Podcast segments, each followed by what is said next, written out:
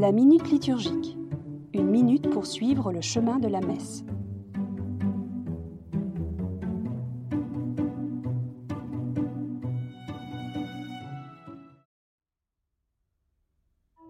Heureux les invités au repas. Dieu fait table ouverte. Il invite largement, généreusement.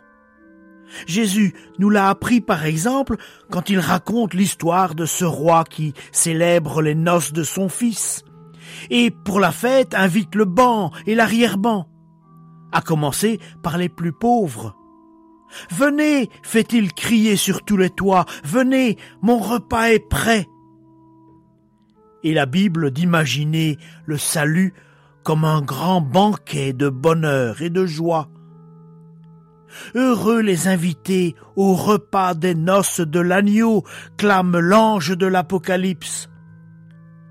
De ce festin suprême, notre Eucharistie est l'avant-goût. Un quelque chose du salut final nous est déjà offert et nous en pressentons les effets en nos vies.